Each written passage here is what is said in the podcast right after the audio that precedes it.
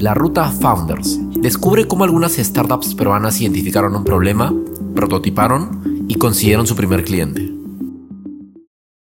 Alejandro Cortés es uno de los fundadores de Mandú, una startup que desarrolla tecnología que potencia la estrategia de talento de las organizaciones. Ellos pertenecen a la cuarta generación de Startup Perú. Mandú surgió dentro de otra oportunidad de negocio enfocada a los colaboradores de las empresas. Al conversar con las empresas, descubrieron otras prioridades y problemáticas desatendidas, por lo que decidieron hacer un giro oportuno en su proyecto. Luego de iniciar con varias funcionalidades, fueron descubriendo qué realmente generaba valor a sus usuarios. Luego de hacer pruebas gratuitas con empresas de contactos, obtuvieron un gran aprendizaje que les permitió concretar sus primeras ventas. Ahora, Mandú impacta en la vida laboral de las personas, y su propósito es un mundo en el que trabajar bien sea posible. Escuchemos la entrevista. Alejandro, gracias por darte este espacio, te lo digo de nuevo. Eh, por favor, cuéntanos sobre ti, cuéntanos sobre Mandú, algo inicial. Dale, Sergio, muchas gracias este, bueno, por este espacio para compartir un poco mi experiencia. Eh, bueno, mi nombre es Alejandro Cortés, yo soy uno de los fundadores de Mandú. Eh, nosotros somos un equipo que entiende la importancia del trabajo en la vida de las personas y es por eso que nuestro propósito es diseñar un mundo donde trabajar bien sea posible. ¿Qué es lo que hacemos para eso? Nos dedicamos a desarrollar tecnología que potencie la estrategia de talento de las organizaciones. Y hoy en día, dentro de ese paraguas, vemos, atendemos distintos procesos, como por ejemplo el de clima laboral, el employee engagement y liderazgo por un lado, y por otro lado, el proceso de gestión de desempeño que abarca eh, la evaluación de objetivos y competencias. Y también estamos comenzando a incursionar en temas también de desarrollo para cerrar las brechas en temas de competencias de los colaboradores de cada empresa. Ah, perfecto. Entonces entiendo que es un, es un software as a service, es. un SaaS que lo diriges a empresas particularmente y todo es para el bien del clima, principalmente el clima laboral y bienestar de los trabajadores. Sí, así es. En realidad estamos este, orientados a desarrollar softwares con los cuales los vendemos como un servicio, un software as a service. Principalmente, bueno, no principalmente, únicamente nuestro modelo de negocio es B2B. Eh, detectamos digamos, en, qué, en qué tipo de organización podemos generar valor y eh, en base a cómo ellos tienen sus procesos buscamos mejorarlos para que impacte esto en, la calidad de, los, de la vida laboral de los colaboradores. Dale, perfecto. Alejandro, estamos casi finales de 2019. Tú cuéntanos cuántos años retrocedemos hasta encontrar la situación en la cual ustedes vieron este problema. Eh, nos tendríamos que ir al 2015. Ya. Este, en realidad la empresa nace con otro giro de negocio. Eh, lo que habíamos detectado, en realidad primero la comenzó Sebastián Nadal y Emilio Fantasy, que son mis socios. Eh, lo que detectaron era que había una oportunidad inmensa de generar valor eh, transformando la gestión de planes de incentivos no monetarios en las organizaciones.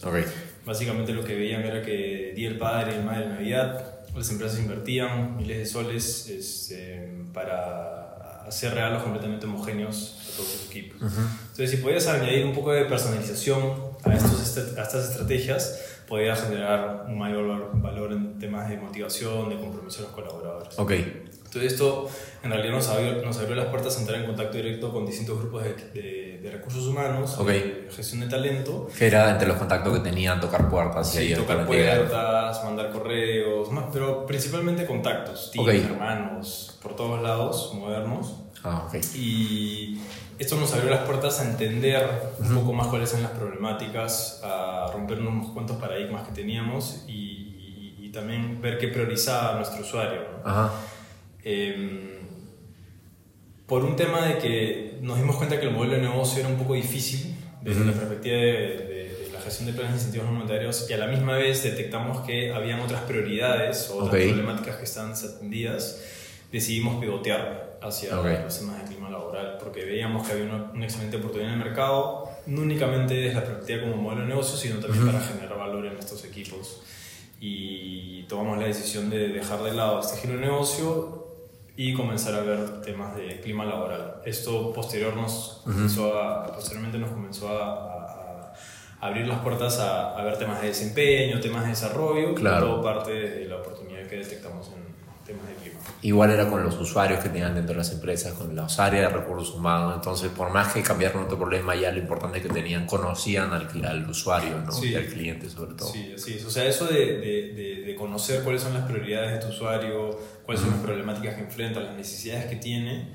Eh, una vez que tienes todo eso muy claro, ya la perspectiva se te abre, ¿no? Porque no únicamente buscas solucionarle un problema en específico, sino ya al entender su modus operandi, al entender sus necesidades, ya puedes comenzar a abarcar un poco más de, de su día a día. Ok. Me comentaste que tus socios empezaron, o sea, el, emprendimiento y te llamaron a ti. ¿Tú en ese momento estás terminando la universidad, estabas eh, chambeando? Sí, eh, estaba, me parece que el último ciclo de universidad. Último o penúltimo ciclo de universidad. Ya. Y nada, en realidad ellos comenzaron con el tema de los planes de incentivos no monetarios. Eh, justo eh, yo también, toda mi vida en realidad había pensado hacer la carrera corporativa. Eh, en realidad un día me vino un lapsus y dije, no, quiero hacer algo distinto. Eh, y me acerqué con, con, Sebastián, con Emilio, y les dije, oye, me interesa bastante lo que están haciendo. Eh, y nada, pues entré a... Claro, era por, el, por, el, círculo que conocías a las personas para tomar todo ese viaje. Y justo en paralelo, ese momento decidimos pivotear. Ah, ok. Entonces ahí, ahí entré de cero cuando Mandú comienza a hacer lo que, lo que es ahora. Eh, y nada, en realidad fue una decisión bastante espontánea.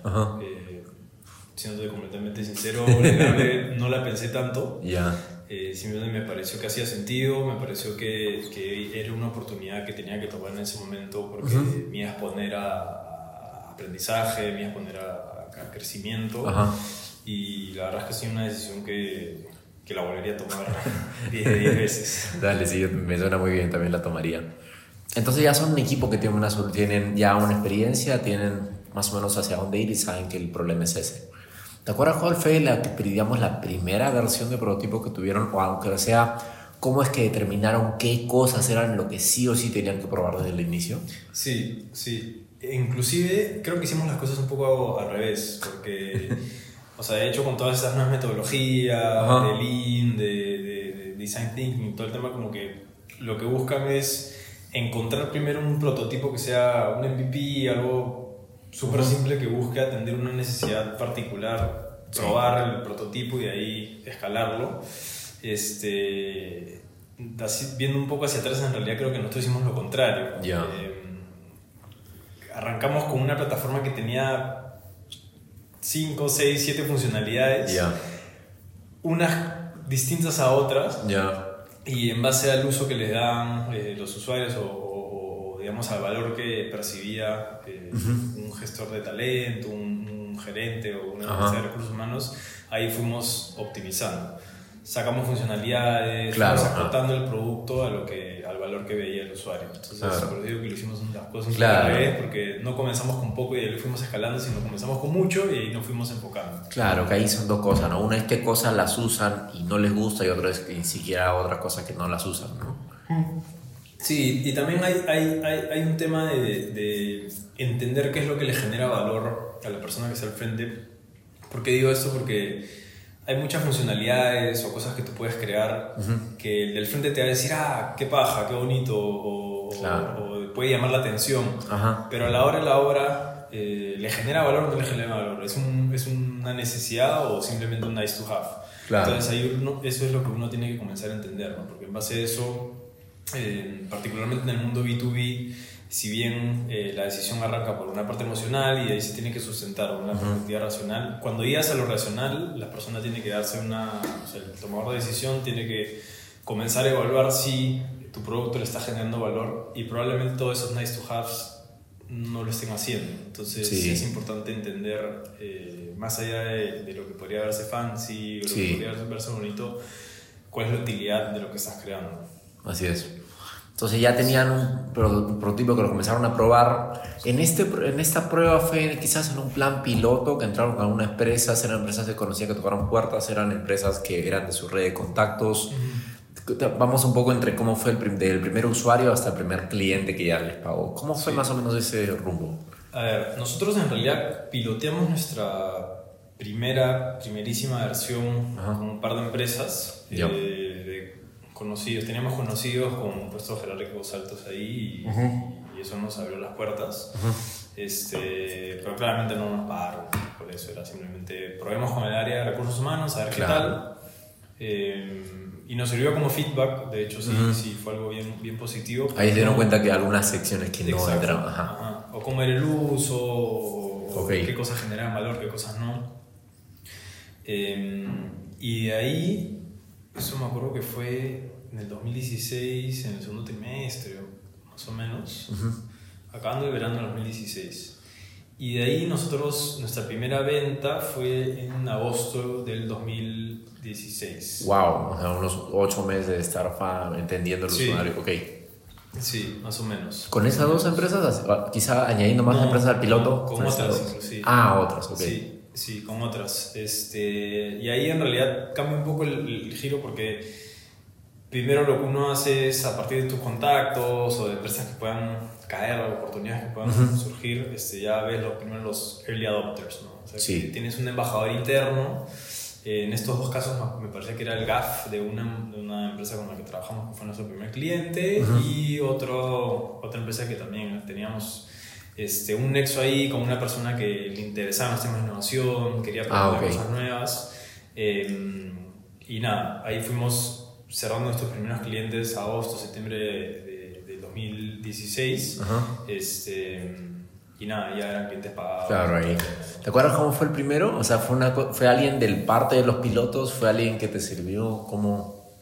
Fue alguien con el cual habíamos trabajado, habíamos piloteado lo de este, los incentivos. ¡Wow! O sea, de que ustedes ya lo conocían, claro, sabían de que pilotearon, de que cambiaron, pivotearon, de que ustedes estaban ya en el, mercado un año. Sí, sí, sí. De hecho, esa primera parte, o sea, porque hay una, una distinción bien importante porque eh, estos early adopters, eh, la idea es, bueno, conseguirlos cuanto antes, identificarlos porque es un perfil de, de, persona o de tomador de decisión bien único, porque quiere ver cosas nuevas, no les interesa tanto la validación social, quieren, quieren, digamos, su aversión al riesgo quizás es un poco más baja. este, pero lo cual se distancia bastante ya de el siguiente, la siguiente etapa es ya como cuando comienzas a escalar las relaciones comerciales, es un perfil muy distinto, ¿no?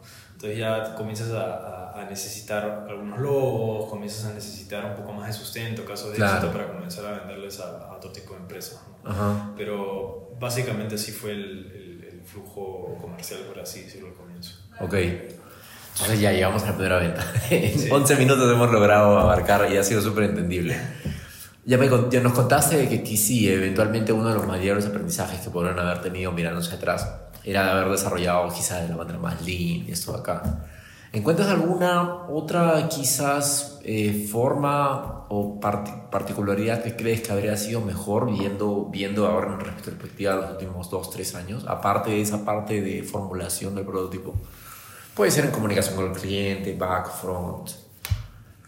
Sí, yo creo que una de las principales trabas al comienzo fue en que ninguno de nosotros tres eh, tenía muchos skills en temas de tecnología. Okay. Eso sí eh, puede representar una pequeña traba porque estás, un, estás entrando en un mundo que no conoces. Y no solo no conoces por poquito, sino no lo conoces por mucho. Claro. Entonces, si es que tuviera que volver a hacer este, los temas en la etapa inicial, ya después se me ocurren 20.000 otras cosas que podríamos haber cambiado.